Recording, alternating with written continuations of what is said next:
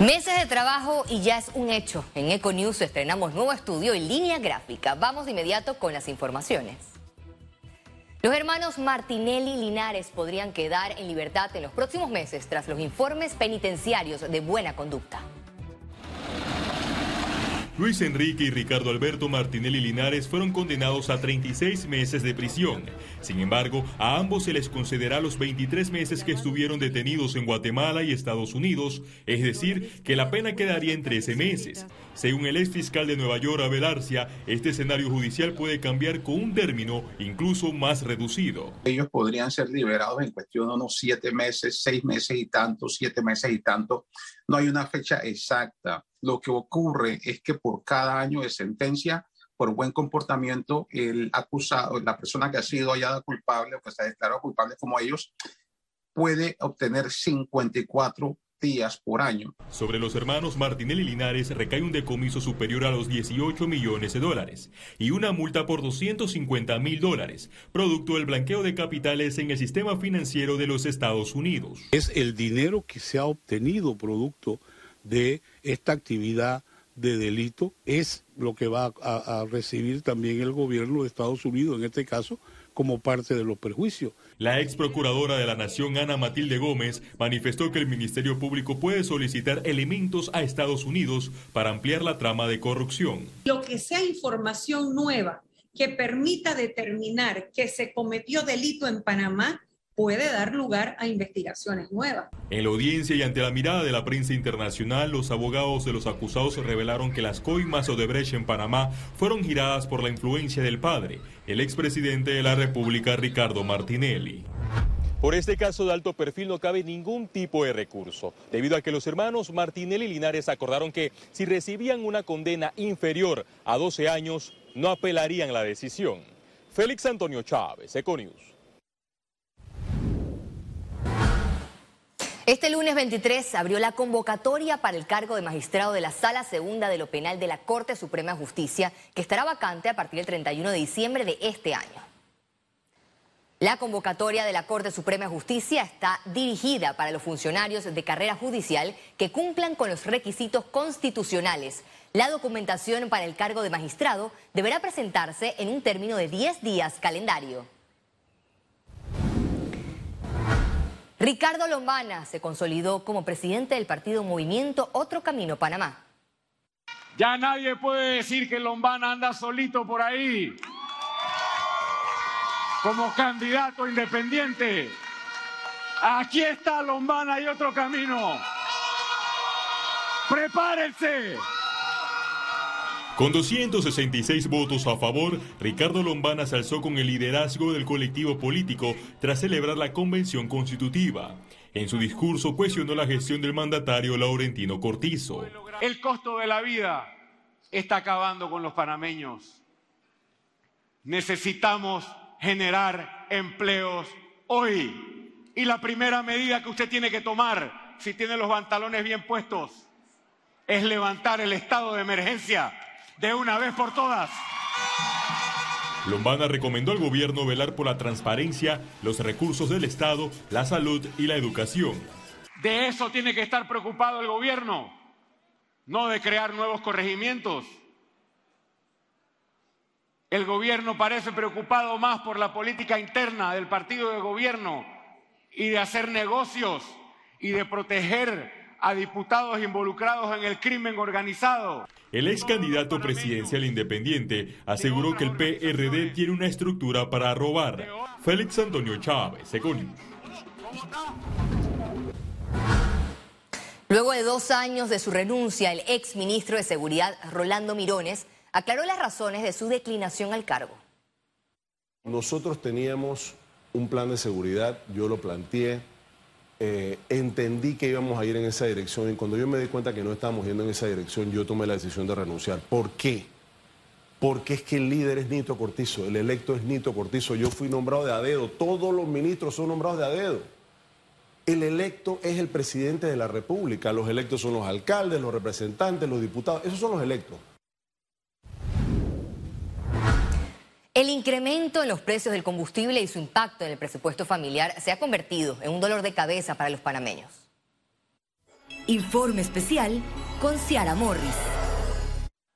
Preocupación, incluso estrés hay en la población por los recurrentes aumentos en los precios de los combustibles y por tratarse de factores externos aún no hay una fecha de estabilización. A continuación, en informe especial, los panameños se pronuncian exigiendo respuestas. Muy mal, ya no podemos. Mira, ¿eh? para echar un cuarto de tanque, 25 dólares. Wow, ha aumentado, si acaso, 25 dólares por el tanque lleno pienso que debería, debería ser para todos nosotros, porque imagínense si es a ellos y a nosotros que salimos al trabajo. Esta es la voz de una población afectada por el constante incremento en los combustibles y que califica como injusto que el gobierno solo subsidie al sector transporte.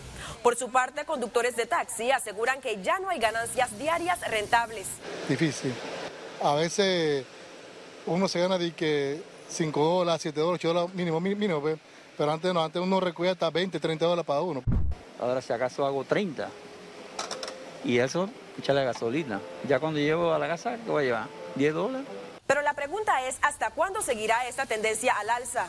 Una cosa es que si la guerra termina, la situación compleja del mercado mundial de hidrocarburos, de combustible, del petróleo, el crudo, no es que de la noche a la mañana se va a resolver llevará, digamos, un tiempo para el ajuste, ya sea en el mediano o largo plazo, para que los precios internacionales se estabilicen y nosotros entonces podamos ajustar.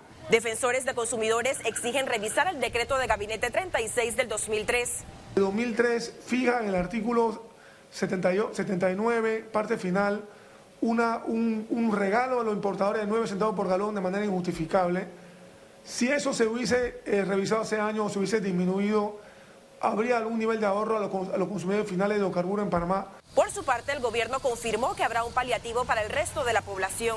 Para el presidente de la República está en el punto más alto de la agenda la situación de combustible que estamos viviendo y nosotros a nivel de gobierno, todas las instituciones estamos eh, analizando todas las alternativas posibles para ver cómo podemos apoyar de igual manera a la ciudadanía mediante una mitigación de los altos costos eh, de los combustibles y eso pudiera estar anunciándose en, las en los próximos días. Recordar que desde el 20 de mayo la gasolina de 91 octanos aumentó 13 centavos el litro, la de 95 octanos 15 centavos el litro y el diésel bajó 6 centavos el litro. Ciara Morris, Econews.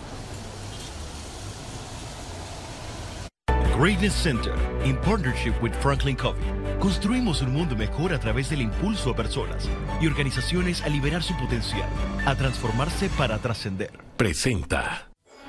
Economía. El Ministerio de Trabajo habilitó el trámite en línea para registrarse al plan Capacítate para el Empleo Colón. Los ciudadanos residentes en Colón pueden aplicar llenando el formulario en el sitio web panamadigital.gov.pa deben registrarse con usuario y contraseña, buscar el trámite Mitra del Registro Nacional de Desempleo Colón y actualizar sus datos, seleccionar el curso en el que tenga interés, aceptar la declaración jurada y enviar el registro. El desempleo sigue siendo una de las principales preocupaciones del panameño, así lo revela una encuesta de Ipsos. La encuestadora señaló que nueve de cada diez panameños temen perder su empleo. Esto ubica Panamá como el país con mayor tendencia en desconfianza sobre el empleo de la región, con un promedio de 93%, versus el centroamericano, que es de 83%. El Ministerio de Desarrollo Social inició este lunes los pagos de los programas de transferencias monetarias condicionadas. Se trata de más de 34 mil panameños beneficiarios de estos programas. En el caso de áreas de difícil acceso, lo desembolsarán del 23 al 27 de mayo. Posteriormente, del 6 al 17 de junio, los beneficiarios por tarjeta clave social recibirán sus subsidios en cajeros automáticos. El exministro Dulcido de la Guardia le preocupa que la deuda pública superó los 16 mil millones de dólares. El ex titular de Economía y Finanzas, Dulcidio de la Guardia, considera que Panamá crecerá 5% en 2022, pero el gobierno debe enfocarse para acelerar la economía del país. Esas tres medidas creo que son importantes para eh, reactivar el turismo, eh, atender el tema de la formalidad y que, la, y que el gobierno tenga la capacidad de hacer obra pública a través de las asociaciones público-privadas. Sobre la deuda pública, le preocupa su crecimiento a 16.300 millones de dólares en este gobierno. Ya no es sostenible seguir aumentando la deuda a este ritmo. Eh, estaríamos eh, posiblemente perdiendo, si seguimos a este ritmo, podríamos perder el grado de inversión y eso tendría un impacto para todos los panameños, eh, tanto como menor inversión privada como mayores tasas de interés. Adicional, de la Guardia prevé que Panamá no saldrá de la lista del GAFI durante la próxima reunión en junio. sencillamente porque el GAFI lo que está esperando de nosotros es efectividad. Creo que el encargado de negocios de los Estados Unidos de América lo ha dicho claramente. Panamá ha aprobado todas las leyes necesarias para salir de las listas. ¿Qué nos hace falta? Efectividad.